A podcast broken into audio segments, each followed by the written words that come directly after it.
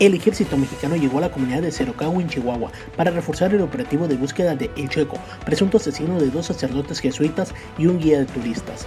Los cientos de militares llegaron en caravana a Cerocahui, apoyados con armas de alto poder y escoltados por algunas unidades de la Guardia Nacional, realizando rondines en las poblaciones aledañas, así como en brechas y en la Sierra Tarumara.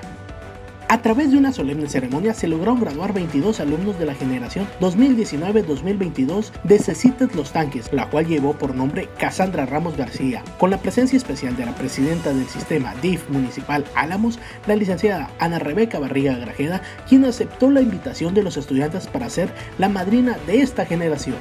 El día de ayer, una mujer fue asesinada por su pareja sentimental en un restaurante de la Ciudad de México. Se trata de la ex soprano y actual cantante de música regional mexicana Irma Lidia Gamboa.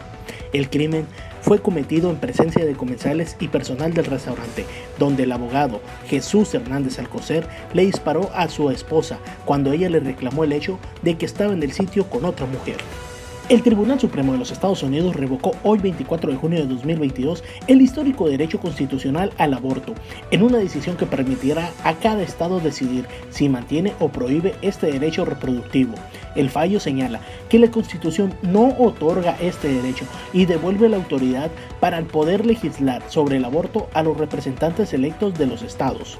A través de las jornadas permanentes por la paz y la conformación de redes vecinales, sociedad y gobierno unen esfuerzos para garantizar la seguridad al interior de las colonias mediante la recuperación de los espacios públicos, aseguró el gobernador del estado de Sonora, Alfonso Durazo Montaño.